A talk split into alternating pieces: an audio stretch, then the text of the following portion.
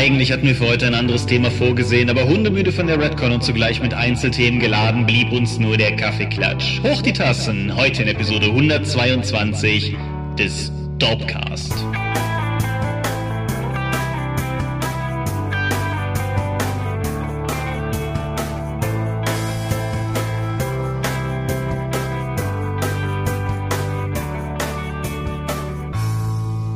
Hi und herzlich willkommen zur Episode 122 des Dorpcast. Wir, oder was von uns übrig ist, haben uns hier wieder versammelt, um über Dinge zu reden, die mit Rollenspielen zu tun haben. Und wenn ich wir sage, dann meine ich zum einen dich. Michael Skopje-Mingas, guten Abend. Zum anderen mich, Thomas Michalski. Hi. Und worüber reden wir heute? Wir Kaffeeklatschen uns durch ein paar Themen, die jetzt aufgelaufen sind, weil zum einen ein paar Themen aufgelaufen sind, hurra, und zum anderen, weil wir bis gestern Abend auf der Redcon waren und heute trotzdem im Büro und deswegen geistig ziemlich pratsche sind.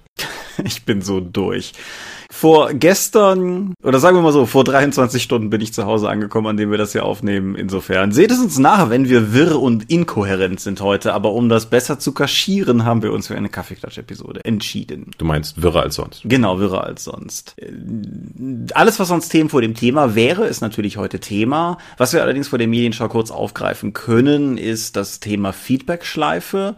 Da hast du zum einen eine Zuschrift erhalten. Von Arachne, den Leuten von dem Arachne Rollenspiel, also zu dem Schnellstarter, weil wir in der letzten Episode ja über Schnellstarter gesprochen haben und dort auch den über Crowdfunding finanzierten Schnellstarter zu Arachne erwähnt haben. Dieser ist inzwischen erschienen, was ein bisschen bei uns unter dem Radar vorbeigelaufen ist. Der ist erschienen und erhältlich. Genau. Und wenn die sich schon die Mühe machen, bei uns das entsprechend reinzureichen, dann reichen wir natürlich die Informationen auch gerne weiter. Generell gilt wieder vielen Dank für das Feedback zur letzten Episode, auch das Live-Feedback, was wir auf der Redcon bekommen haben. Ein Feedback, das ich zweimal auf der Redcon bekommen habe, ich, weiß, ich meine, du hättest mir gesagt, du hättest das auch mal irgendwo gefunden, war eine gewisse noch Unsicherheit, was der Unterschied zwischen einem Schnellstarter und einem Einsteigerprodukt sei. Mhm. Um das einfach nochmal aufzugreifen, die, die Kerndifferenzierung, die wir gemacht haben, das, was wir als Schnellstarter in der Regel deklariert haben, ist ein kostenloses oder nahezu kostenloses Giveaway-Produkt, digital und oder physisch, was halt meinetwegen auf Cons verteilt wird oder eben zum Download bereitgestellt wird oder so, wohingegen ein Einsteigerprodukt halt tatsächlich ein Produkt ist, also mit einem Preis, den man bezahlt, der in der Regel nicht so hoch ist, weil man will ja Einsteiger ködern, aber der halt schon in einer Relation zum Warenwert steht. Und wenn ihr jetzt auf einer Convention seid und da irgendwie ein 20, 32, 40 Seiten Einsteigerheft umsonst kriegt,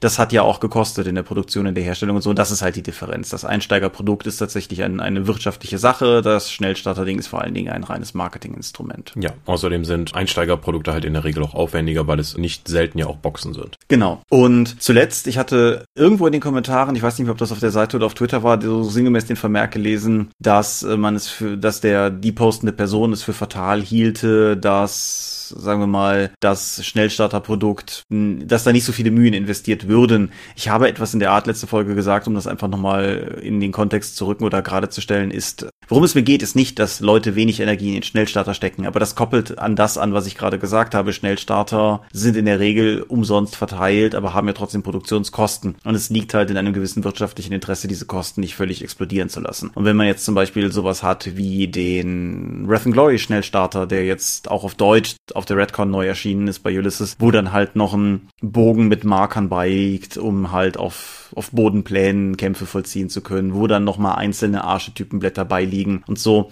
Das kostet halt alles Geld und es geht nicht darum, keine Mühen in den Schnellstarter zu stecken, man muss halt nur als Verlag entscheiden, wie viel davon wirtschaftlich ist, um es als Marketingmaßnahme zu deklarieren und in welchem Punkt man effektiv halt einfach Geld verbrennt, weil das, was man an Kunden generiert, in keiner Relation mehr steht zu dem, was man investiert. Wobei der Wrestling Glory Schnellstarter ja ein Produkt ist, weil er kostet 10er. Richtig das, was da an Energien reingeflossen ist, wäre schwerer zu vertreten gewesen, wenn wir das Ding einfach nur verschenken würden. Aber gut, ich denke, bevor wir zum eigentlichen Themenkladderadatsch kommen, reden wir zuerst über die Medien, wie wir es halt so tun, um warm zu werden für die Folge. Und darum erstmal so die Frage, möchtest du anfangen? Gerne. Netflix hat jetzt in letzter Zeit jede Menge Superheldenfilme und äh, durchaus interessante größere Filme dazugepackt und ich möchte mal mit Planet der Affen 2, Dawn of the Planet of the Apes beginnen. Mhm. Fantastischer Titel. Also wer auch immer auf die Idee kam, einen Film Dawn of the Planet of the Apes zu nennen, großer Respekt. Ganz kurz, ich habe da auch anfangs sehr drüber geunkt. Das sind die alle, ne? Mhm. Rise of the Planet of the Apes, Dawn ja. of the Planet of the Apes, War for the Planet.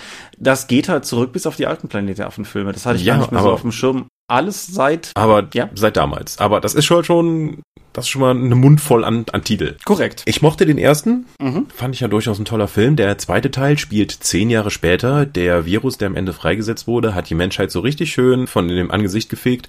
Und offensichtlich sind in Nordamerika die ganze Landschaft und alle Städte aus mit Kaugummi zusammengehaltenem Sand gebaut, weil nach nur zehn Jahren sieht es da halt aus wie im tiefsten Dschungel nach der riesigen Postapokalypse. Mhm. Die Affen haben sich in einer Gesellschaft zusammengefunden, haben angefangen, äh, eine Siedlung zu errichten, ihre Gesellschaftsform zu verfeinern. Sie haben die Kinder lernen lesen, schreiben und so weiter. Aber sie merken dann auch, dass sie gehen davon aus, dass die Menschen weitestgehend ausgelöscht sind und dann kommen, treffen sie plötzlich auf eine Patrouille und merken, in der nahegelegenen Stadt haben sich mehrere Überlebende zusammengefunden, die gegen den Virus immun sind. Und dann kommt es zu Begegnung von zwei eigentlich konkurrierenden Gesellschaften dann. Die Menschen sind völlig überrascht davon, dass die Affen sich evolutionär weiterentwickelt haben. Sie gingen eigentlich nur davon aus, dass der Virus das große Problem ist und die Affen sehen in denen halt immer noch eine Bedrohung. Jetzt könnte es aber nicht einfach nur zu einem zu einer simplen gut-bös Szenario, sondern beide Seiten haben begründete Interessen daran, ihren jeweiligen Weg zu gehen, ihre eigene Kultur zu schützen, aber auch äh, es wird die Hand ausgestreckt im Versuch, mit dem anderen friedlich zu koexistieren. Allerdings gibt es in beiden Gesellschaften Kräfte, denen ihre eigene persönliche Situation oder auch, sie gehen davon, die Beschurken auf beiden Seiten gehen davon eigentlich aus, dass sie die Guten sind. Mhm. Was diesem ganzen Film eine fantastische Dynamik gibt, weil es gibt so viele interessante Charaktere, die miteinander interagieren auf beiden Seiten und zwischen denen, bis es dann zur Eskalation kommt, die eigentlich von den Anführern beider Fraktionen nicht gewollt ist, aber die sie dann durchführen müssen, weil sie einfach durch interne Zwänge dazu geführt werden oder durch noch viel krassere Sachen. Das klingt jetzt alles etwas nebulös. Warum gehe ich nicht näher ins Detail? Weil der Aufbau wirklich grandios ist. Ich bin irritiert davon, dass ich einen der besten Filme im Sinne von gesellschaftlicher Zersetzung durch extremistische Kräfte gesehen habe, der weitestgehend von digitalen Affen dargestellt wird. Jetzt ist die Computertechnik absolut fantastisch. Die Affen sehen super aus, die Gesichter sind nachvollziehbar, die Gesichter sind unglaublich ausdrucksstark. Du hast, ich hatte eigentlich keinen Moment des Uncanny Valleys, dass es trotz aller tiefgründiger Gesellschaftskritik, die darin vorkommt und der interessanten Charaktere, trotzdem vollgepackt mit wirklich guter Action. Ich war von Planet der Affen, dem zweiten Teil Dawn of the Planet of the Apes, wirklich stark beeindruckt. Habe ich nicht mit gerechnet, deswegen hat er mich an dem Abend auch relativ weggeblasen und äh, ich bin jetzt auch wirklich gespannt auf den dritten, den ich auch noch nicht gesehen habe. Ja, ich habe den dritten auch noch nicht gesehen. Ich habe die ersten beiden gesehen. Ich mag den ersten genauso wie du. Ich habe an den zweiten gemischte Erinnerungen, was ich allerdings mal unter Vorbehalt sehen möchte, weil den, den habe ich auf einem Filmabend gesehen und wenn ich mich richtig erinnere, war das ein relativ unkonzentrierter Filmabend und ich glaube, das hat dem Film einfach Abbruch getan. Ich denke auch, weil das ist ein Film, auf dem man, ich habe mich auch wirklich darauf konzentriert. Ich habe nichts nebenbei gemacht und wer jetzt hier auch in den Medienschau öfters mal zuhört, weiß, dass ich viele Filme und Serien halt nur als Nebenbei-Medium konsumiere und denen habe ich wirklich die gesamte Aufmerksamkeit gegeben, weil er aus meiner Sicht auch verdient hat. Ich war wirklich stark beeindruckt davon und kann den unumwunden empfehlen. Ja, alles klar. Ich denke, ich werde dem auch. Außerdem hat er Gary Oldman und Gary Oldman sollte man sich sowieso mal anschauen. Auch wenn es offensichtlich irgendwie eine Bedingung in seinem Vertrag gab, dass es eine Szene geben muss, in der er emotional weint, weil irgendwie Familie, weil das, das wirkt ein bisschen aufgesetzt, aber ja, kann man gucken. Sollte man gucken. Alles klar. Ja, dann mache ich doch einfach mal mit einem, wie soll ich sagen, einem üblichen Kulturkino-Ausflug weiter. Ich bin im Kino gewesen und die französische Sneak Preview Komödie des Monats hatten wir ja schon. es war mal wieder Zeit für einen Marvel-Film im Kino, nämlich Ant-Man and the Wasp. Zum einen, du hast gerade den Titel schon gelobt, ich finde es irgendwie cool, dass wir in einer Zeit leben, in dem ein Film Ant-Man and the Wasp heißen kann. Was halt schon irgendwie nicht der untrashigste Titel ist, den ich je gehört habe. Um es kurz zu machen, wer den ersten Ant-Man mochte oder wer generell die etwas lustigeren Marvel-Filme mag, wird, denke ich, auch an dem hier seinen Spaß haben. Der Film macht relativ nahtlos da weiter, wo der letzte aufgehört hat. Er entwickelt die Handlung konsequent fort. Er spielt vor Infinity War, was aus Gründen die Leute, die Infinity War gesehen haben, kennen, wichtig ist. Und ja, wie gesagt, er macht da grundsätzlich da weiter. Paul Rudd ist weiterhin sehr, sehr unterhaltsam als Ant-Man beziehungsweise als Scott Lang und Evangeline Lilly ist wieder dabei und spielt halt auch die titelgebende Wasp. Mein persönliches Highlight Nummer eins ist natürlich Michael Douglas als den, der alte Ant-Man, der es ja auch schon vorher war. Und ich will auch nicht zu sehr auf die Handlung eingehen. Sie greifen halt den Plotbogen auf, der im ersten Teil nur angerissen wurde, nämlich dass des alten Ant-Mans Ehefrau in der subatomaren Ebene verloren gegangen ist. Und es geht halt unter anderem darum, ob man sie vielleicht doch wiederfinden kann. Es gibt aber diverse andere Handlungsstränge, die damit vermischt sind.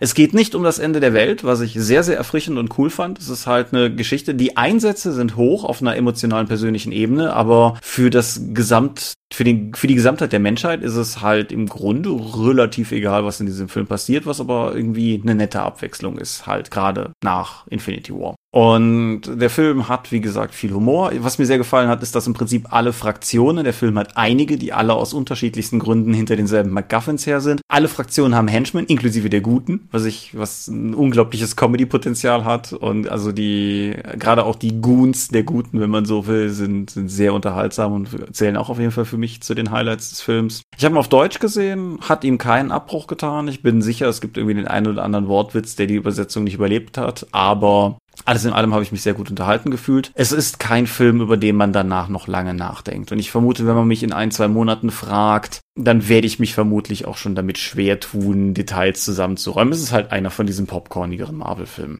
Einziges noch als letztes, was mir gefallen hat, ist, dass keiner der Schurken einfach nur böse ist. Die haben alle eine Motivation, die haben alle eine Agenda, die handeln nicht alle aus altruistischen Motiven. Einige von denen sind schon durchaus Schurken, aber sie haben halt Motivation.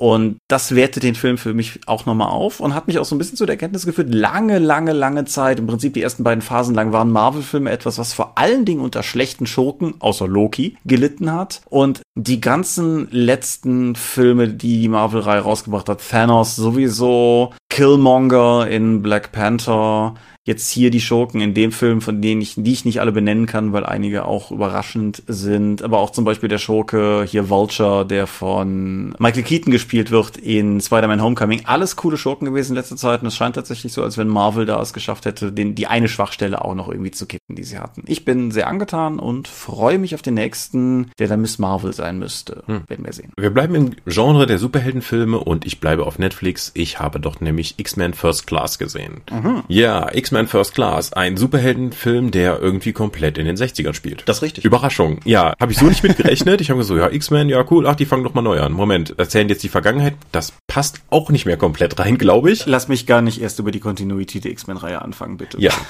Aber dann, der hat einen guten, der hat einen großen Vorteil. Er ist nämlich gut. ja. Da auch wieder, auch wieder ein Film, wo ich gedacht habe, ach ja, guckst du mal rein und dann haben mich die Charaktere und deren Aufbau und die Beziehung zueinander und die gesellschaftlichen Themen, die sie damit als Platzhalter ansprechen, doch sehr überrascht. Genauso wie, dass so viele verschiedene Sprachen gesprochen werden. Also die untertitelt auch noch. Das ist ja in amerikanischen Filmen eher ungewöhnlich, sondern Aha. dient ja höchstens mal dazu, ein paar Nazis darzustellen. Und ja, der Film beginnt damit, dass die Nazis Deutsch reden. Ja. Nun gut. Ja, aber worum geht's? Es wird eigentlich sozusagen gezeigt, wie die X-Men entstanden sind, wie das erste Team zusammentrat, wie sich Magneto und Professor X überhaupt am Anfang getroffen haben und das ist schon spaßig mit anzuschauen, weil äh, die Charaktere sind sympathisch, die Motivation der Schurken ist so so vage nachvollziehbar. so hm, ja, sie, das ist schon relativ comic böse, was da hinten passiert, aber der Rest des Trupps und auch die Ver die Wandlung von Magneto als rachesüchtiger Supermutant, der dann irgendwie mit den X-Men oder dem, was sich am Anfang dann als X-Men, bevor sie die X-Men werden, dann rausstellt und die Wandlung dann dazu, wie er dann zu dem eigentlichen Magneto mit der Brut Bruderschaft der bösen Mutanten wird, das ist nachvollziehbar, weil sie wollen eigentlich das Gleiche, benutzen nur unterschiedliche Mittel und Magneto nimmt dann einen eher extremeren Ansatz an. Das ist alles toll gespielt, die Dialoge sind lustig, also die Action ist toll, die Charaktere sind nachvollziehbar, es sieht alles gut aus. Also auch hier wieder ein Film, an dem ich eigentlich sagen kann, das ist alle, das ist eigentlich alles richtig gemacht. Die Regie ist toll, die Dramaturgie funktioniert sehr, sehr gut, mal abgesehen von dem etwas überstarken, überbösen Schurken, mhm. kann ich auch diesen Film wirklich empfehlen. Ja, da schließe ich mich auch einfach nur an. Dann bleiben wir noch weiter bei Filmen. Scheint eine sehr cineastische Episode zu sein. Ich hatte neulich irgendwann über Dylan Dog, Dead of Night geredet, den wir beim Filmabend geguckt haben, weil ich mich für den und gegen Rango entschieden habe. Der lange Arm des Markus Hein hat mich allerdings doch am Schlawittchen gepackt und so haben wir neulich Rango geguckt. Hm. Rango ist ein Animationsfilm aus dem Jahr 2011. Sagt er dir was? Ich habe, glaube ich, mal den Trailer gesehen. Das war dieser sprechende Gecko im Hawaii-Hemd.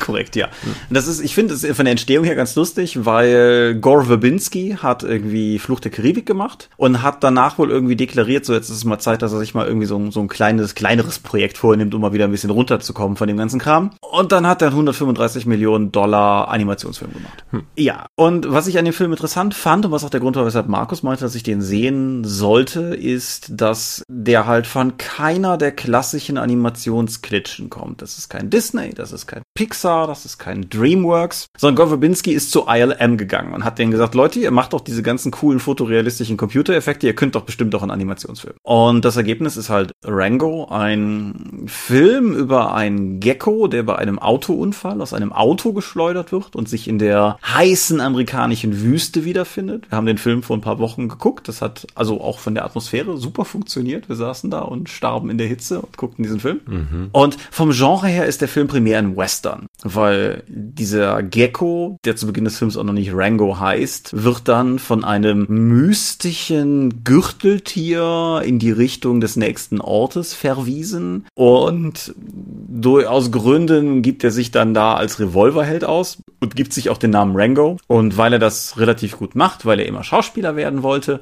und deshalb irgendwie gut Dinge verkörpern kann, glaubt der Ort ihm erst und erklärt ihn dann zum Sheriff, was natürlich insofern natürlich eine schlechte Idee ist, weil wirkliches Übel naht und es viel einfacher wäre, wenn Rango ein kompetenter Sheriff wäre, was er natürlich nicht ist. Und was den Film halt optisch tatsächlich auszeichnet ist, er ist hübsch von der Qualität des Renderings her, aber er ist nicht hübsch von den Figuren her. Normalerweise, wenn du Animationsfilme hast, egal ob Disney, Pixar, DreamWorks und so weiter, sind es halt immer sehr irgendwie idealisierte oder comichafte Figuren. Und so ein bisschen wie der Italo-Western es geschafft hat, weniger schöne Menschen zu ästhetisieren, macht dieser Film das halt irgendwie auch. Und ich meine, das zweite Tier, das du in diesem Film siehst, ist ein halb überfahrenes Gürteltier. Mhm. Halb überfahren. Und das alleine setzt, das, das setzt halt einfach schon so den Ton, wo ich halt auch schon zu Markus sagte, so, was ist eigentlich die Zielgruppe dieses Films? Das habe ich bis zum Ende nicht rausgekommen, aber für mich hat es auf jeden Fall funktioniert. Der Plot ist ausreichend gut. Die Gags zünden durchaus sofern vorhanden. Er ist aber, wie gesagt, er funktioniert auch als Western. Er funktioniert auch so ein bisschen als, als Neo-Western im Sinne von, dass die ganze, dass das ganze Thema vom Ende des Zeitalters der Revolverhelden thematisiert wird. So, das ist ja in, in modernen Western immer wieder sehr beliebt. So, eure Zeit wird vergehen, die Zivilisation ist bald hier. Schau mal, was wir hier schon alles an Errungenschaften haben. Noch ist es vielleicht der wilde Westen, aber das wird bald enden und so. Und das, das thematisiert der Film auch. Hat mir gut gefallen. Was den Film auch auszeichnet, ist die Besetzung Besetzung. Johnny Depp spricht Rango und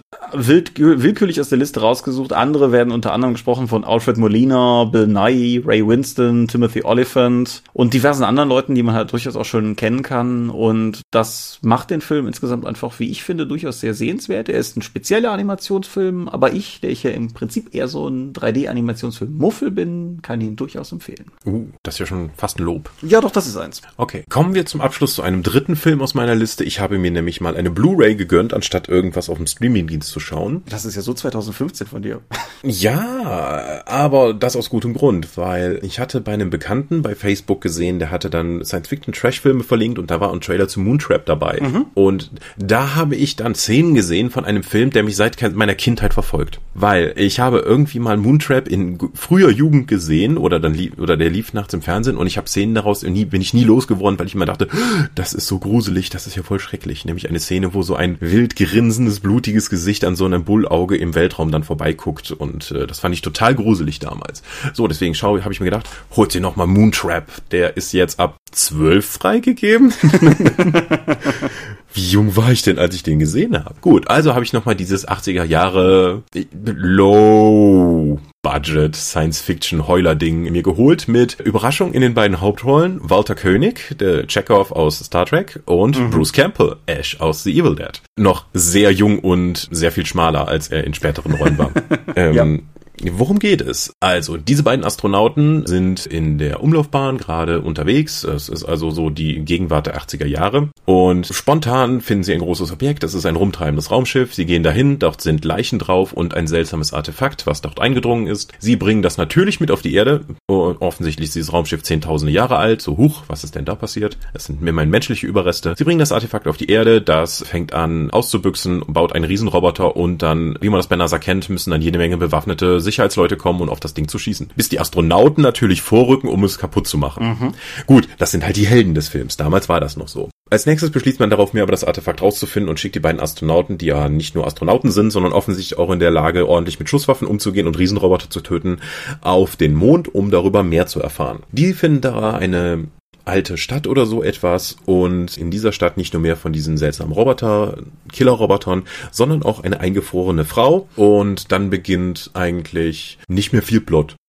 Der Rest des Films kann man fast sagen. Sie versuchen dann irgendwie noch eine Möglichkeit zu finden, wieder auf die Erde zurückzukehren, weil nämlich die Roboter ihre Raumfähre gekapert haben und haben seit so langer Zeit jetzt darauf gewartet, endlich vom Mond zurückzukommen und jetzt auf die Erde zu gehen, um die restlichen Menschen zu töten. Weil die hatten bis jetzt kein anderes Raumschiff, aber die Menschen sind ja gelandet. Hurra. Ja, und das wird natürlich verhindert vom B-Team und Walter König. Und das ist an sich schon der ganze Plot. Äh, das klingt jetzt nicht sonderlich aufregend und ist es auch nicht. Warum hat das Ding bis heute eine gewisse Fanbasis? Zum einen wegen Bruce Campbell und Walter König. Klar. Die ja, und das war Walter Königs erste größere Rolle. Zum anderen, weil es wirklich ein Low-Budget-Film ist. Gute Güte. Die haben damit sehr wenig, sehr wenig erreicht. Der andere Punkt ist die Position der Frauen. Ich glaube, es kommen drei Frauen, vier Frauen in dem Film vor. Zwei zeigen ihre Brüste, eine wird direkt getötet und die andere hat immer eine Sprechrolle. Eine von den Frauen, die ihre Brüste zeigt, ist die Frau, die sie da eingefroren finden, weil kurz nachdem sie sie rausgeholt haben, die versteht zwar die Sprache der Menschen nicht, weil sie spricht kein Englisch, aber kurz nach ihrer Rettung muss sie sich erstmal dabei bedanken, indem sie die Hüllen fallen lässt und Walter Königs Charakter schläft. Und direkt danach kommt auch die Szene, die mich mein Leben lang verfolgt hat, weil Bruce Campbells Charakter wird nämlich vorher tödlich verwundet von einem Roboter, uh, Spoiler, aber der Roboter benutzt dann seinen Körper auch als Teilressource, um dann eben irgendwie selbst einen Killerroboter zu bauen. Und der taucht dann neben diesem Zelt auf und guckt durch das Bullauge mit seinem wahnsinnigen Grinsen. Und dann habe ich die Szene nochmal gesehen und mir gedacht, ha, so viele verschwendete Jahre voll Angst in meiner Kindheit. Diese eine Szene.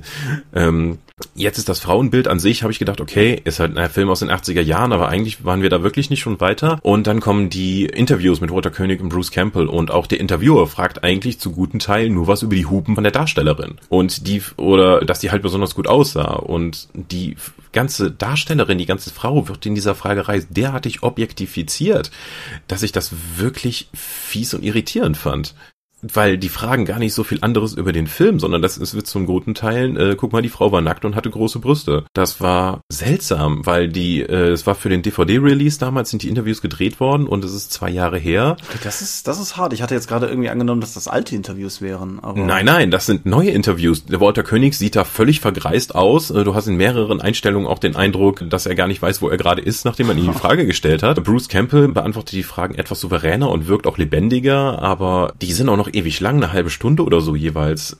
Das ist echt seltsam. Außerdem auf der Blu-ray ist wirklich viel Material drauf. Die haben noch, es gab damals wohl einen Comic, den haben die eingescannt und den kannst du dann, der automatisch abläuft. Du kannst nicht irgendwie dann durch Kapitel weiter dann die den komplett anschauen.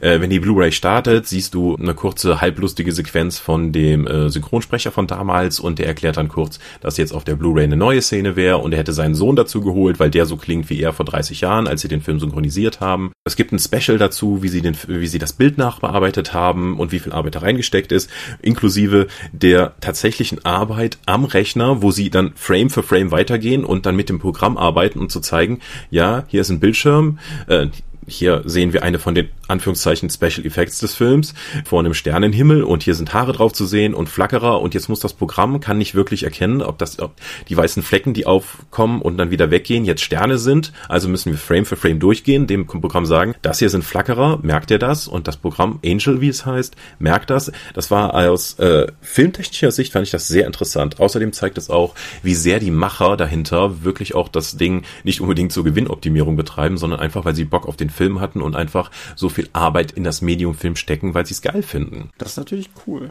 Das macht insgesamt einen sehr sympathischen Eindruck. Also wer auf Science Fiction der 80er Jahre steht, Bruce Campbell oder Walter König gerne sieht oder einfach nur aus historischem oder filmcineastischem Interesse zugreifen möchte, das Ding gibt es für 7,99 bei Amazon und anderen Leuten. Die Blu-ray kann ich durchaus empfehlen. Der Film ist eher so mittel, aber kann man sich geben. Ja, ich habe gerade spaßeshalber mal nachguckt, während du geredet hast. Walter Koenig war vor zwei Jahren 79. Das ist halt auch schon, ist auch schon ein Alter. Mhm. Hm. Ja. Gut, ich hatte eigentlich einen anderen Film im Sinn, um ihn noch zu erwähnen, aber was, du hast gerade etwas gesagt, was mich einfach dazu nötigt, das spontan zu ändern. Selber Filmabend, wo wir Rango geschaut haben, haben wir auch noch Explorers geschaut. Der hat, glaube ich, im Deutschen irgendeinen dummen Untertitel, den weiß ich jetzt gerade nicht. Das ist ein Jugendabenteuer Science-Fiction-Film aus dem Jahre 1985 von einem gewissen Joe Dante. Dante hat kurz vorher Gremlins gemacht und wird fünf Jahre später dann auch zum Beispiel Gremlins 2 noch machen, aber zwischendrin war der hier. Und Explorers war durchaus von Anfang an ein sehr geldgetriebenes Projekt, weil es war halt einfach die Zeit, in der Filme über jugendliche Jungs, die Abenteuer erleben, halt einfach gut gezogen sind. Das ist die Zeit von E.T., das ist die Zeit der Goonies, halt im Prinzip die, die Essenz, aus der dann vor einigen Jahren Stranger Things geformt worden ist, nur halt das Original dazu. Und worum geht es? Es geht um eine Reihe von Jungs, darauf komme ich gleich zurück.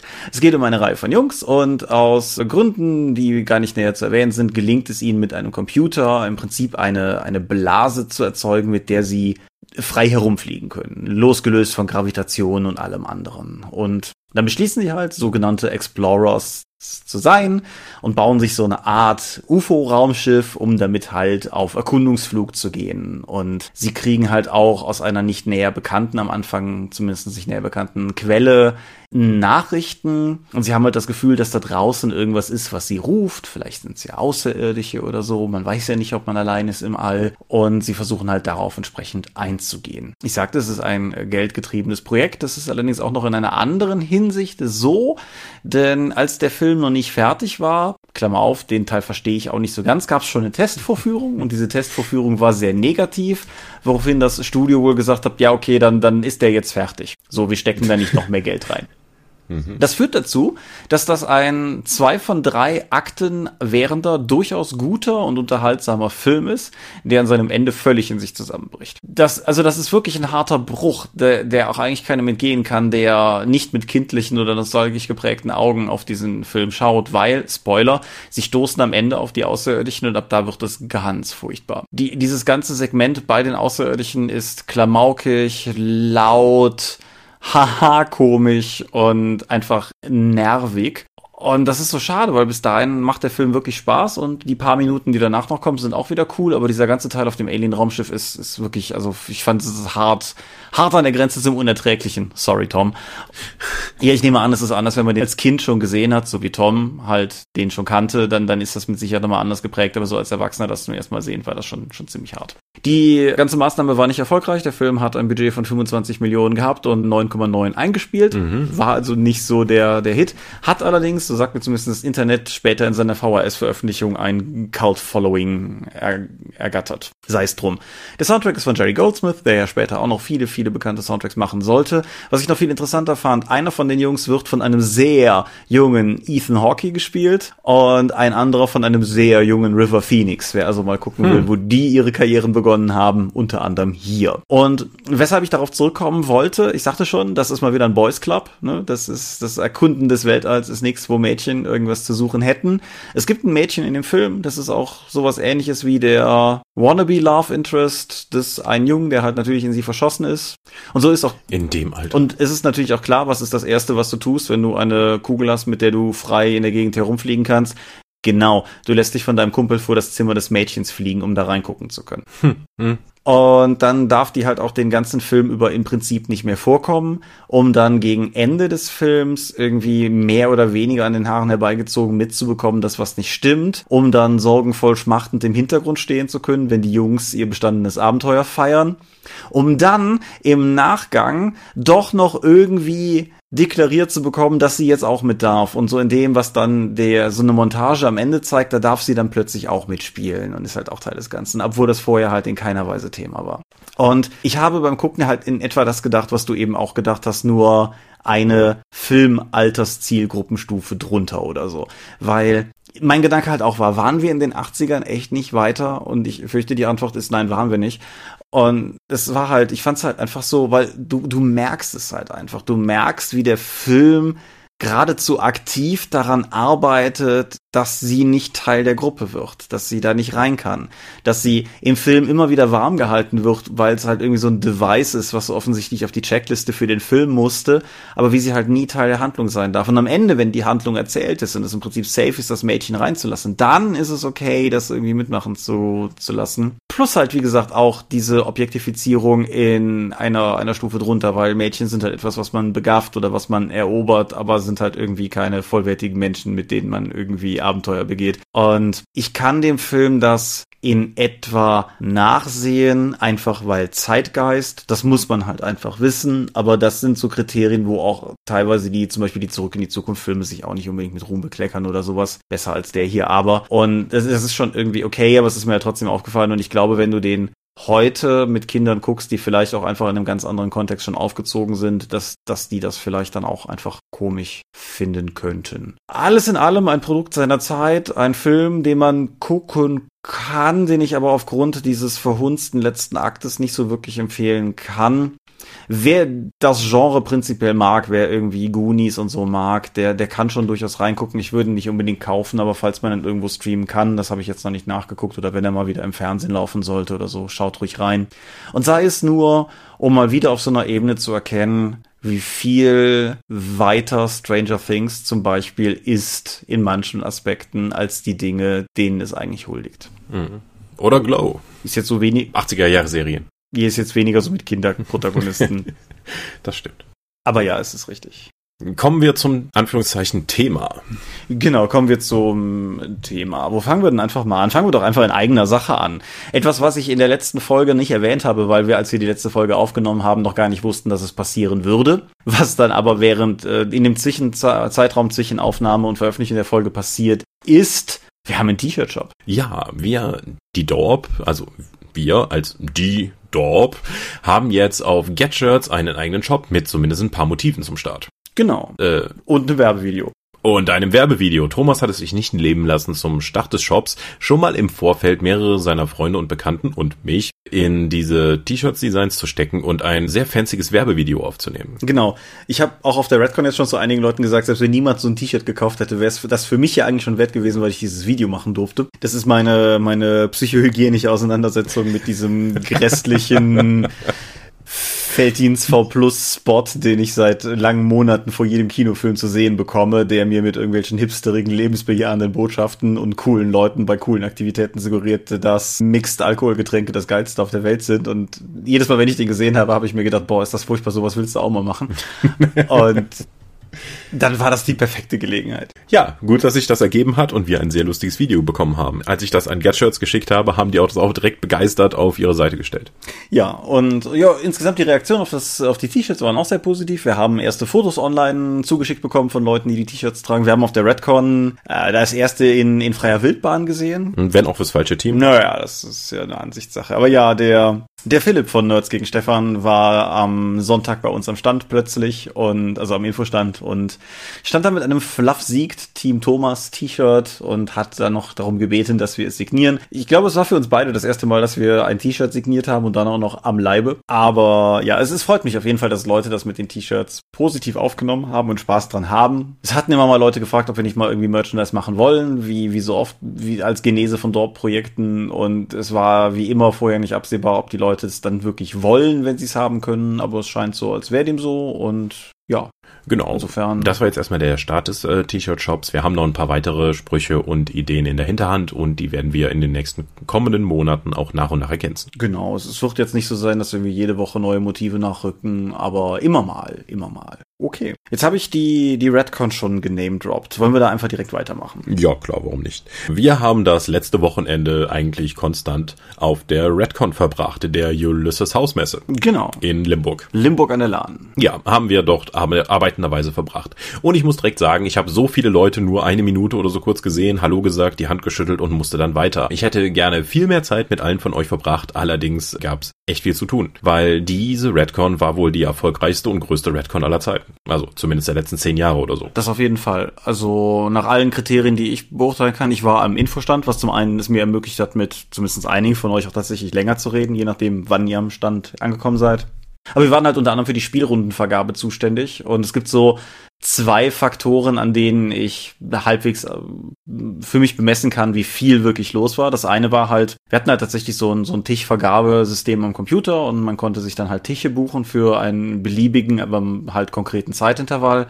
Und als ich da am Anfang eingearbeitet wurde, habe ich halt gedacht, boah, das sind so viele Tische, das wird chillig so, das wird überhaupt kein Problem, die kriegst du nie im Leben voll. Ja, Pustekuchen, das war phasenweise so dicht, dass halt Leute immer noch kamen und fragten, ob sie nicht vielleicht wenigstens irgendwie noch für zwei oder drei Stunden noch einen Platz haben könnten. Und wir hatten halt wirklich viele Tische.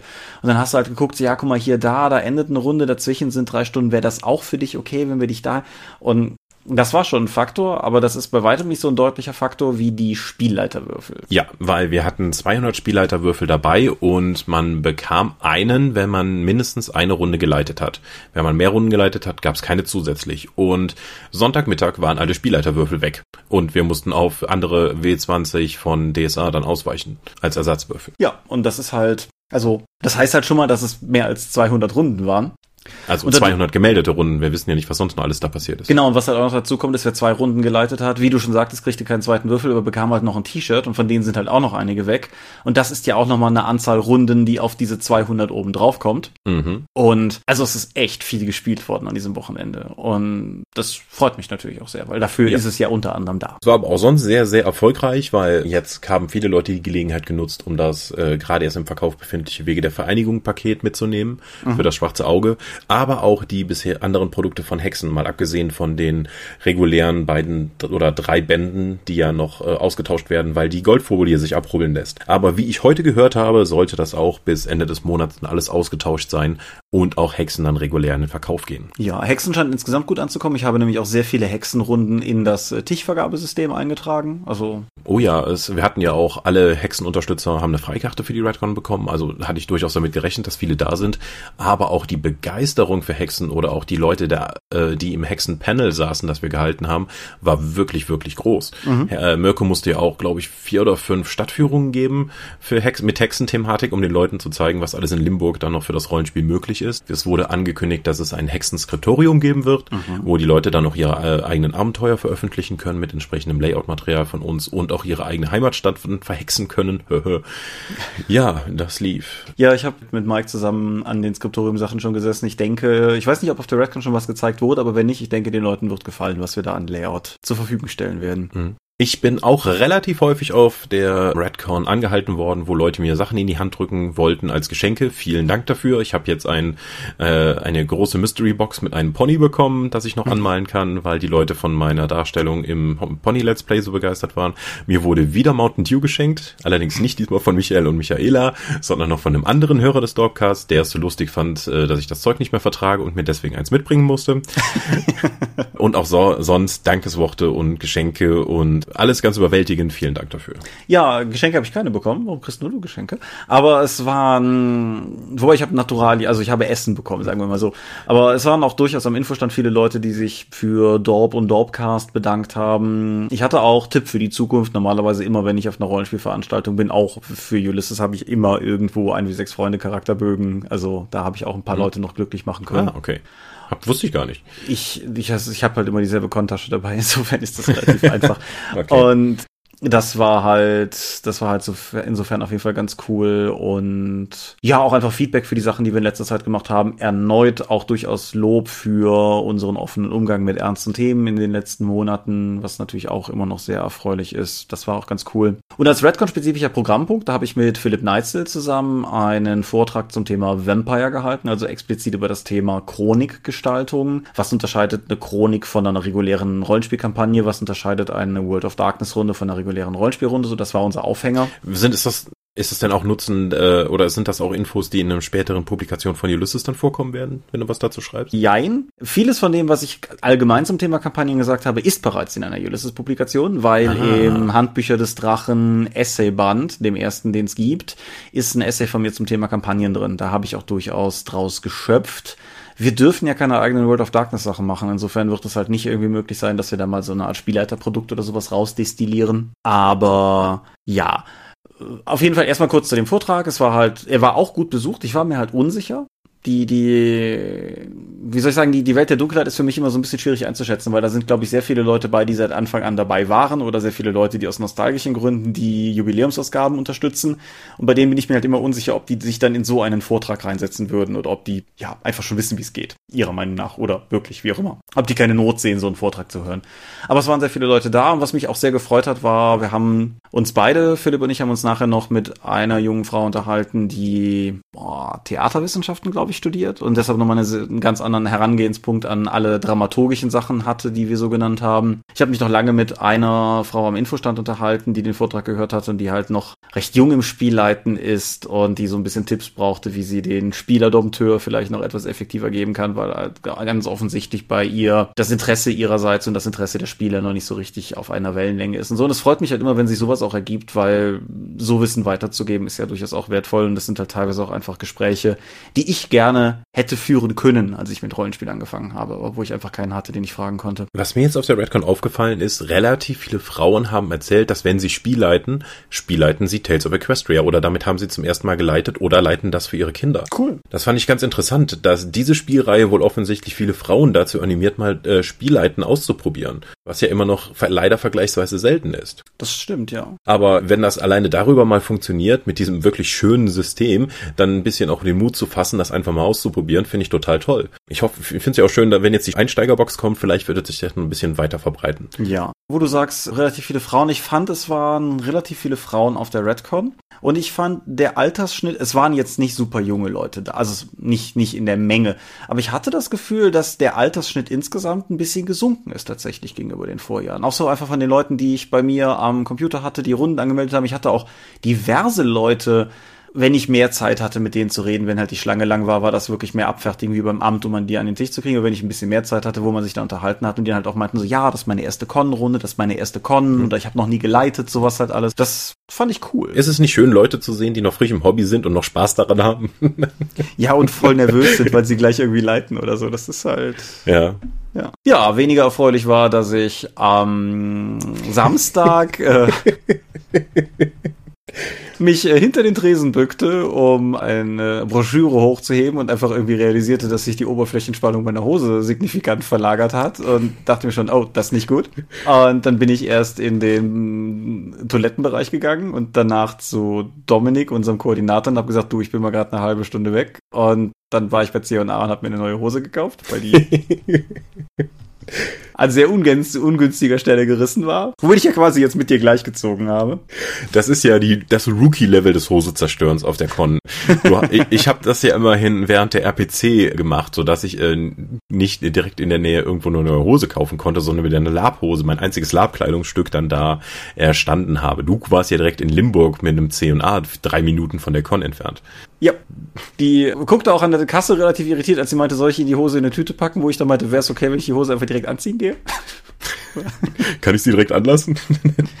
ja, nee, aber das, das war, das war nicht unbedingt so der Knüller. Knüller hingegen sind Rollenspiele, die wir angekündigt haben. Genau, wir werden jetzt die deutsche Fassung von Savage Worlds und Warhammer 4 bringen. Also Warhammer Fantasy Roleplay 4 von Cubicle 7. Ja, und nicht nur das, du bist auch noch Redakteur dafür. Ja, kranker Scheiß. Genau, ich werde versuchen, da eine möglichst vernünftige deutsche Version sowohl von dem jetzt kommenden Savage Worlds Black, wie es ja intern heißt, wie auch von der Warhammer 4 Grund, von dem Grundbuch zu machen. Also ich, mir liegen beide PDFs schon in der Vorabfassung vor. Ich war ja von von der vierten Edition Warhammer. Zuerst war ich sehr skeptisch, aber nachdem ich jetzt das PDF gesehen habe, bin ich tatsächlich ja recht angetan, weil das Buch mhm. zum einen knalle hübsch ist. Das ist komplett neu illustriert worden und hat einen sehr durchgängigen, sehr stimmigen Stil. Ja. Die Games Workshop Sachen haben in den letzten 30 Jahren ja durchaus verschiedene Stile gehabt und wenn du dann auf deren Artwork zugreifst, hast du stellenweise auch einen sehr großen Mix drin an verschiedenen Stilen und die einfach ein anderes, eine andere Stimmung vermitteln. Aber das neue Buch sieht sehr einheitlich aus und nach dem, was ich jetzt überschlagen habe, habe, ist eine gigantische Menge an neuen Zaubern für Priester wie Ma also von Zaubern für Priester und Magier drin,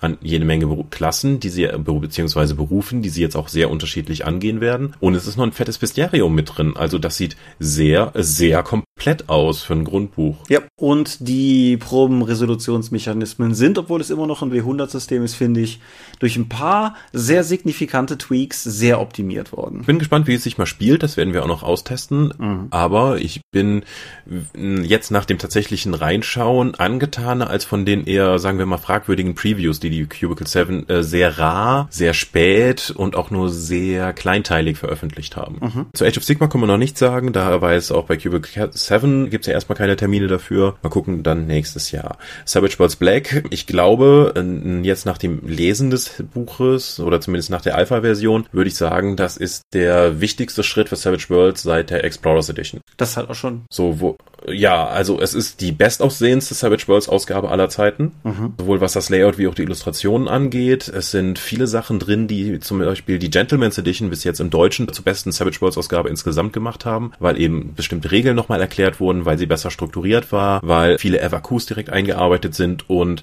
nach dem, was ich bis jetzt von Savage Worlds Black gesehen habe, geht das halt genauso für die jetzt. Dass ich dann auch nochmal Varianten daneben stehen habe und, und, und. Also, ich hoffe, ich verrate ja nicht so viel. Mal gucken, wie es in der endgültigen Fassung aussehen wird.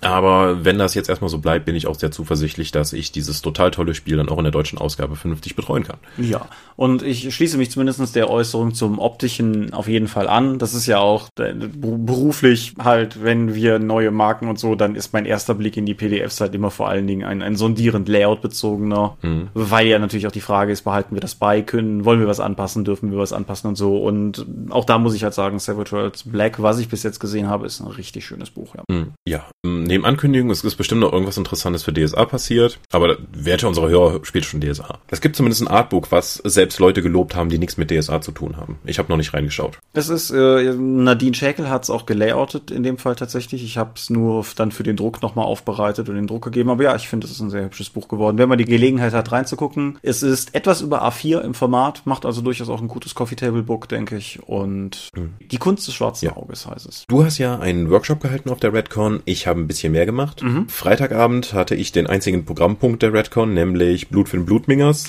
ich habe D&T 5 geleitet und zwar, dass alle Spielercharaktere Kobolde waren und das dedizierte Ziel war, man kann sich dort für einen Fünfer einkaufen oder höhere Spende, wenn man möchte. Das Geld ging ans Kinderhospiz, man konnte einen Kobold-Charakter nehmen, man konnte reinkommen, dann konnte man spielen und dann haben wir mal geschaut, wie viele Kobolde man verheizen muss, bis man diesen Halbling-Dungeon dann geklärt hat. Mhm. Es waren 15, wobei ich nochmal die Regeln dann fürs Sterben und äh, Level-Ups für die anderen überarbeiten muss, weil jedes Mal, wenn ein Kobold getötet wurde und der Spieler aufstehen musste und durch den nächsten ersetzt wurde, konnte er zu einem, äh, konnte er zu einem Flipchart gehen und ein Häkchen dann setzen für eine Steigerung, wie plus eins auf Rettungswürfe, plus eins auf Schaden, plus eins auf Attacken oder plus drei auf Trefferpunkte, was am Ende dazu führte, dass die Charaktere, die neu reinkamen, halt stellenweise mehr als das Doppelte von ihrem Startwert eigentlich hatten, was die Kämpfe ein bisschen in die Länge gezogen hat. Da muss ich mir nochmal Gedanken zu machen, sollte ich das nochmal leiten, werde ich das ein bisschen anpassen. Aber wir haben es auch aufgenommen und es war ganz spaßig, denke ich. Ja. Meine auch an irgendjemandem ein Blut für den Blutmingers T-Shirt gesehen zu haben. Zwei Leute haben das an dem Abend getragen. Ja, hervorragend. Ja. Ja, ansonsten. Samstag war ich dann nochmal vorne und aktiv. Nur Sonntag konnte ich mal ein bisschen die Füße hochlegen, zumindest bis ich an die B-Ware musste und dann zufälligerweise Bernd Robka, einer der Autoren da war, erblickt hat, dass mehrere seiner, dass sein Battletech-Roman Karma irgendwie als Remittenten noch in der B-Ware lag und jedem, der noch am B-Ware stand, war es geschafft hat, eins dieser Bücher aufzuschwatzen und da drin zu signieren. Das war sehr lustig mit anzusehen. Auch er hatte wirklich gute Argumente und es ist auch ein tolles Buch. Es ist 2007 erschienen und ich habe es damals schon rezensiert. Ja, aber Samstag, während der Keynote-Präsentation von Markus habe ich weitestgehend Pokémon gejagt, weil das war immer noch das Evoli-Event und äh, ich habe so viele Shiny Evolis gefangen, es war großartig. Während der Keynote-Präsentation hat man aber auch die erste Episode von unserer DSA 1 Webserie sehen können. Mhm. Wer mich also gerne in kompromittierenden, albernen Fantasy-Rollen erleben möchte, wird das bald auch noch mit meinem DSA 1 Charakter sehen können und dabei sind auch natürlich Olaf als Zwerg, Mairi als Lita die Feige und Markus in diversen anderen Rollen. Es hat viel von Xoro, nur mit mehr Kleidung. Inklusive Textunsicherheit Unsicherheiten und äh, alberner Plot und äh, ja, aber bessere Technik, weil das ist eben mit der Technik von 2018 aufgenommen worden, letzten, vorletzten Monat und nicht, äh, ja, Xoro ist auch schon ein bisschen älter. Was, was sind schon 15 Jahre im Bereich der Kameratechnik? Ne? Der Film ist 4 zu 3, Thomas. Ja, auf jeden Fall nach der Keynote-Präsentation hatten Mirko, Mike und ich dann auch noch eine Präsentation zu Hexen, wo wir über die Probleme der Vergangenheit, die Probleme der Gegenwart und zukünftige Produkte geredet haben, die vermutlich auch wieder Probleme bringen würden. Dann haben wir noch über den Non-DSA-Bereich geredet, vor allen Dingen über Probleme mit Star Wars, Dungeon Dragons und Tales of Equestria und was alles eigentlich schiefgehen kann. Und guck mal, hier seht ihr diesen kleinen R neben dem Star Wars, da müsste eigentlich ein TM stehen, das musste bei allen Produkten geändert werden, dann geht die Freigabephase nochmal von neuem los und so weiter und so fort. Was einige Leute einfach nicht glauben wollten, aber das sind halt so, so Kleinigkeiten, die die Produktion stellenweise um mehrere Monate bis zum halben oder dreiviertel Jahr hinauszögern können. Ja. Und nach einer kurzen Pause, als Leute über dieses komische, die größte deutsche Rollenspiel geredet haben, konnte ich dann wieder rein und wir hatten noch ein Let's Play zu DESA 1, das Finale der ersten Staffel. Wir haben endlich durch das Tor der Welten abgeschlossen und tatsächlich, Nico hat es sich nicht nehmen lassen, ein Nico Mendrek, der Regiedrache, hat es sich nicht nehmen lassen, einen narrativen Bogen für die Gesamtstaffel zu spannen, der auch in der Webserie dann erklärt wird, wenn die spielt nur zwischen den Abenteuern. Und wir haben dann noch so eine Art Dramatic Reading des Finales gemacht und haben das nicht mehr aus ausgespielt. Wir haben also nach Skript dann vorgelesen. Das ist auch alles aufgezeichnet worden. Das wird es auch bald im Internet geben. Und bis Mitternacht haben wir dann noch André Wieslers Protektor Ehrenrunde gemacht. Genau. Ich konnte ein Faultier spielen als Tiergefährten des Protektors. Ja, das ich, ich habe, ich war zu dem Zeitpunkt schon, ich habe zwar bei dir übernachtet, aber also Layout-Kollegin Nadine und ich haben bei dir übernachtet, aber wir waren ja schon weg, als sie geleitet hat. Und ich habe am nächsten Tag unglaublich viele Leute von diesem Faultier reden gehört. Du scheinst ein sehr gutes Faultier zu sein. Wenn am nächsten Tag Leute auf dich zukommen und dir sagen, du warst ein tolles Faultier, dann hast du irgendwas richtig gemacht. Ja. Hm. Aber was wir noch zu DSA vielleicht erzählen sollten, wir hatten einen amerikanischen Fan eingeflogen. Genau, Robert. Ja, Robert ist Vorzeigefan von The Dark Eye. Er hat es geschafft, letztes Jahr auf der GenCon den Orkenspaltern ein kurzes Interview zu geben und hat dort so eloquent und so begeistert von DSA berichtet, dass selbst gestandene DSA-Kritiker unter dem Video kommentieren mussten, dass sie das wirklich bewegend und toll fanden. Und Robert war auch völlig weggeblasen davon, nicht nur weil er die Ehre er bekommen hat, eingeladen worden zu sein nach Europa, weil er ist ja das erste Mal jetzt hier. Nein, er steht in einem Raum voller Leute, die wissen, wissen, wer er ist und das total toll finden und die er emotional bewegt hat.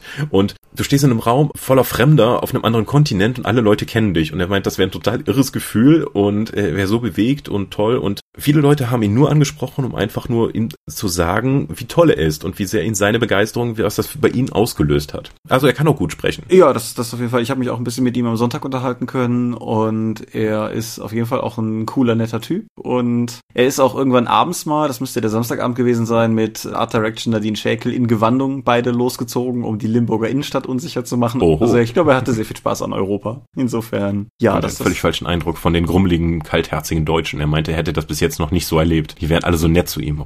Ja, aber der kennt DSA dann. Der kennt dich doch. ja, das wurde ihm wohl auch von mehreren Leuten gesagt. Er solle mal mit mir DSA spielen, für das wäre ein besonderes Erlebnis. Ja, das. Ich habe ihn dann angegrummelt.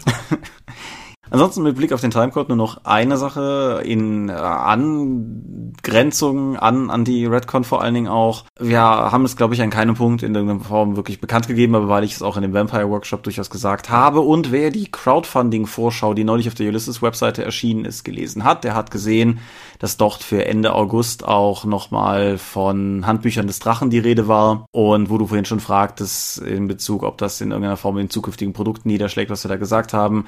Die Redaktion für die Handbücher des Drachen ist jetzt meine, weil, also es war ja auch ein Projekt, das André früher betreut hat und das ist jetzt etwas, was ich dann weiterführen werde und Details dazu werden bald sicherlich auch kommen. Das läuft gerade alles noch so in sich zusammen, aber damit ist es dann tatsächlich auch passiert, dass mir eine redaktionelle Aufgabe zugeflogen ist. Yay, langweilig wird und sowieso nicht. Nee, sowieso nicht, aber ich find's cool. Also das ist durchaus ein schönes Projekt und es freut mich, dass da durchaus halt jetzt auch weiterhin mhm. ja, Leben drin ist. Hast du sonst noch was zur Redcon? Ich habe mit Sicherheit irgendetwas vergessen. Ja, ich mit Sicherheit auch, aber ich habe zumindest alles abgehakt, was ich vorher aufgeschrieben habe. Dann lass uns mal ein paar Sachen etwas im Schnelldurchlauf durchgehen. Zum einen, es sind Let's Plays für das Rollenspiel Talk auf der Ulysses YouTube-Seite erschienen und du sagst, das wäre das beste Let's Play, was wir bisher hochgeladen hätten, wir Ulysses. Warum? Das Talk Let's Play ist vermutlich das beste Let's Play, das an dem ich hier teilgenommen habe, weil einfach alles gestimmt hat. Die Leute waren die richtigen, also es war der Perfect Storm, um auch mal in der Sprachfassung von Talk zu bleiben. Die Leute haben gepasst, das Abenteuer haben gepasst, die Wurfergebnisse haben gepasst. Wir hätten es insgesamt nicht so gut stellen können, wie es wirklich tatsächlich gelaufen ist im Spielablauf. Ich habe unglaublich, ich habe es wirklich geschafft, einen Glory-Erfolg zu erwürfeln durch Einsatz von Karten. Wir haben alle Regeln zu passenden Stellen machen können.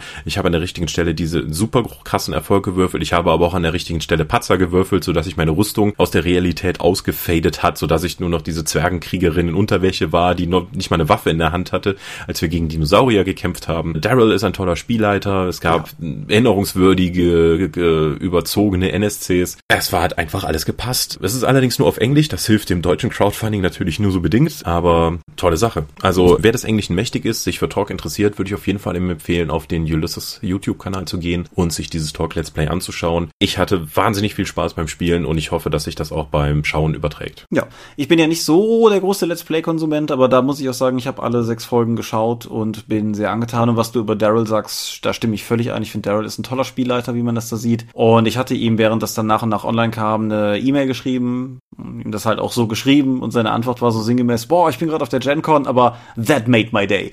Und irgendwie insofern, nee, Daryl ist ein super netter Kerl und ja, schaut einfach mal rein. Ansonsten Schnelldurchlauf, weil ich auch erwartungsgemäß auf der Redcon drauf angesprochen wurde.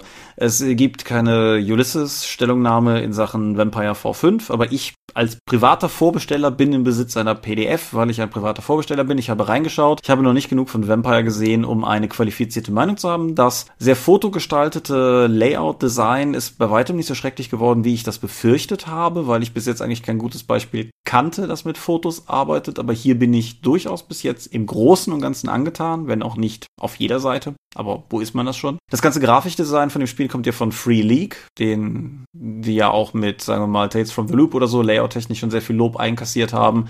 Es ist ein sehr interessant aussehendes Spiel. Es liest sich, was ich bis jetzt gelesen habe, gut. Die Regelmodifikationen im Vergleich zur früheren Vampire-Edition klingen sehr interessant und spannend. Und wir werden es auf jeden Fall dort intern irgendwann mal Test spielen. Und dann kann ich da auch mehr zu sagen. Aber da ich halt mehrfach darauf angesprochen wurde, so ist das. Und ebenfalls frisch erschienen ist das Witcher-Rollenspiel, auf das ich auch zweimal angesprochen wurde, weil Leute wissen, dass, offensichtlich wissen, dass ich die Romane sehr gerne mag. Die Spiele habe ich halt nie gespielt, mangels Plattform, auf der ich die Spiele sinnvoll spielen könnte. Und ich habe es mal durchgeblättert. Du hast doch eine Xbox. Ja, da kann ich den zweiten drauf spielen, aber den dritten, der glaub, ich glaube, die meisten ja. Leute, die ich heute nach dem Witcher fragen, fragen dich nach dem dritten. Ja. Und der läuft weder auf meinem Mac noch auf der Switch. Insofern. Noch auf dem Nintendo 3DS, auch wenn ich das gern sehen würde. naja, auf jeden Fall, das Rollenspiel ist auch raus, sieht auch interessant aus, layout-technisch, nicht in allen Punkten 100% mein Fall. Regelsystem sieht angenehm aus, mehr kann ich da auch nicht so sagen. Sei das aber auch gesagt. Mhm. Und dann können wir zumindest noch erwähnen, die Annies sind vergeben worden. Was ist denn eine Annie, Herr Mingers? Das sind die Eric Noah Awards, die sind aus einem Foren Award hervorgegangen, der sich mal vor allen Dingen um die 20 Produkte gedreht hat. Da merkt man auch schon, dass das Ding schon eine Weile unterwegs ist. Der ist ein Publikumspreis, der wird jedes Jahr auf der GenCon dann verliehen nach einer Fanabstimmung im Vorfeld. Und dieses Jahr hat vor allen Dingen zwei Hände abgeräumt. Naja, vor allen Dingen ist ein bisschen viel gesagt, zwei Hände hat in zwei Kategorien gewonnen, nämlich in Best Game und Product of the Year, also quasi. Das schon, ist glaube ich, schon die dicken. Ja, das ist richtig. Und ich muss ganz ehrlich sagen, das fuchst mich. Weil, ah, das ist schwieriger geworden jetzt, wo wir Warhammer machen, weil es natürlich in gewisser Weise ein, also Zweihänder ist ja der Warhammer Retro-Klon. Genau, der lizenzfreie Warhammer Retro-Klon und das, das ist natürlich immer so ein bisschen, bisschen jetzt behaftet. Aber ich finde halt, Zweihänder ist zum einen ein, zum einen ist es halt ein Großen und Ganzen ein Retro-Klon. Zum zweiten ist es ein sehr auf Nostalgie hin ausgerichtetes Produkt, wo, was nichts Schlechtes ist.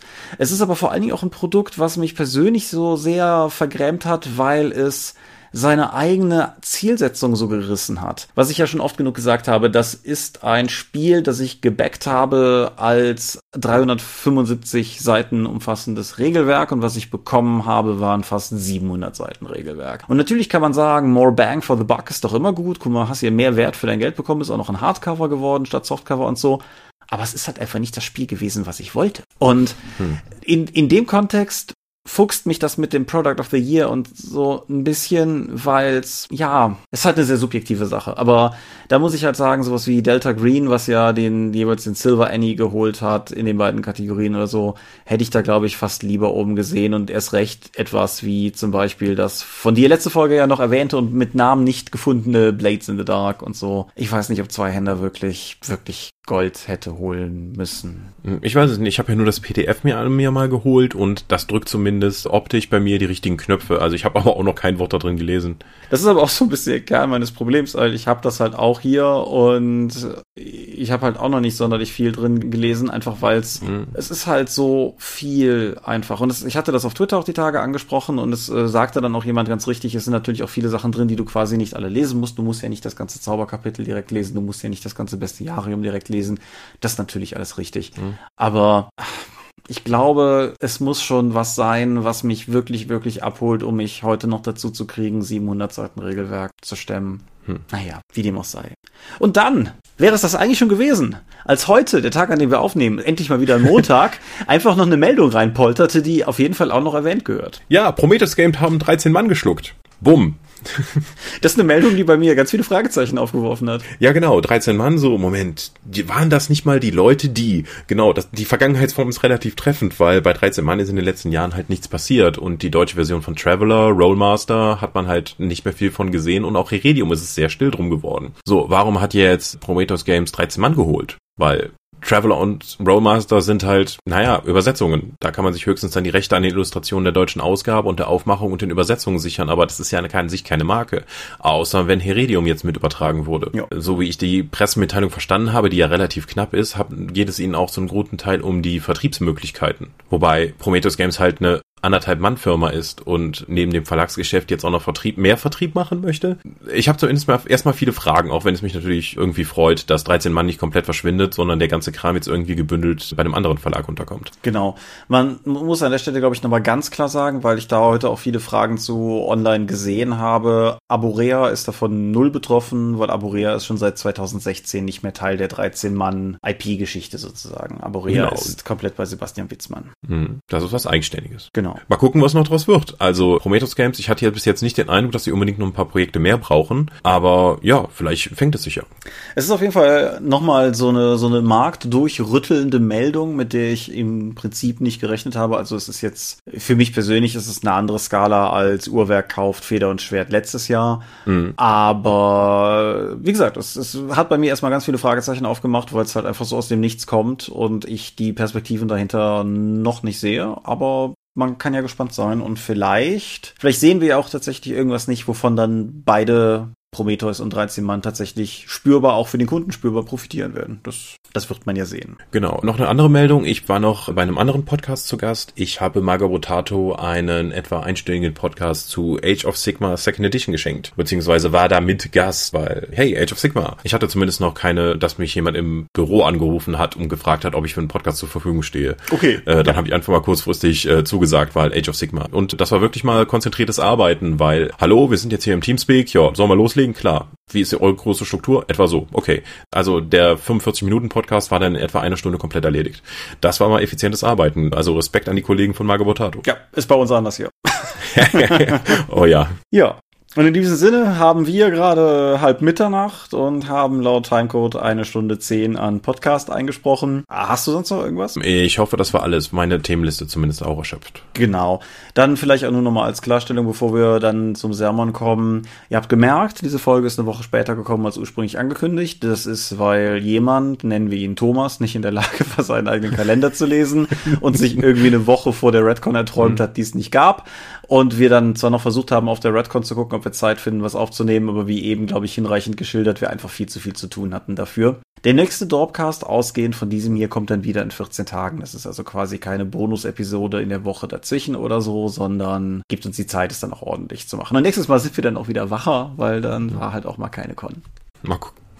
Und insofern, wir sind die Dorp. Wir sind Hundemüde. Und man findet uns unter www.die-dorp.de. Doch bringen wir neben dem Dorpcast auch Rollenspiel-Downloads zu eigenen und fremden Systemen. Manchmal veröffentlichen wir die als Buch. DorpTV berichtet vor allen Dingen von Konsumessen unter youtube.com slash die Dorp. Wir sind auf rspblogs.de, Google+, Facebook und Twitter. At die Dorp geht an den Tom, at Seelenworte geht an mich. Seelenworte ist auch der Name meines Blogs und meines Instagram-Accounts. Wir veranstalten die Drakon, die kleine sympathische Pembeck von den Eifel. Und die findet das nächste Mal, Achtung, vom 26. bis 28. April statt. Die offizielle Webseite gibt es auf drakon.contra.de. Die weiß Stand heute, aber noch nichts von dem neuen Termin. Und möglich wird das alles durch eure Spenden auf Patreon. Paywalls haben wir keine und alle Infos dazu gibt es auf patreon.com slash die Vielen Dank fürs Zuhören. Ich hoffe, es war das eine oder interessante für euch dabei, gerade wenn ihr nicht auf der Redcon wart oder wenn ihr da wart oder bei uns verpasst habt oder wenn ihr uns einfach mal über eine eigene Con habt schwafeln hören lassen wolltet. Wie dem auch sei, vielen Dank fürs Zuhören und bis dann. Ja, euch wünsche ich angenehme 14 Tage, dir wünsche ich angenehme 14 Tage. Danke fürs Zuhören, danke fürs Mitreden und ich sage in diesem Sinne einfach Adieu, ciao, ciao und gute Nacht.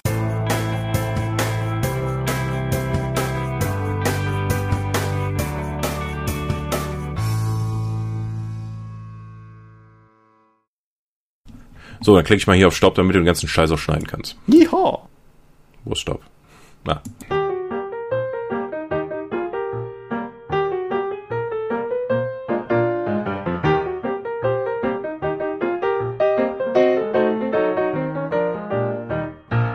Wie immer möchten wir euch an dieser Stelle für eure großzügigen Spenden auf Patreon danken, denn nur durch eure Unterstützung ist dieses Projekt in der heutigen Form möglich.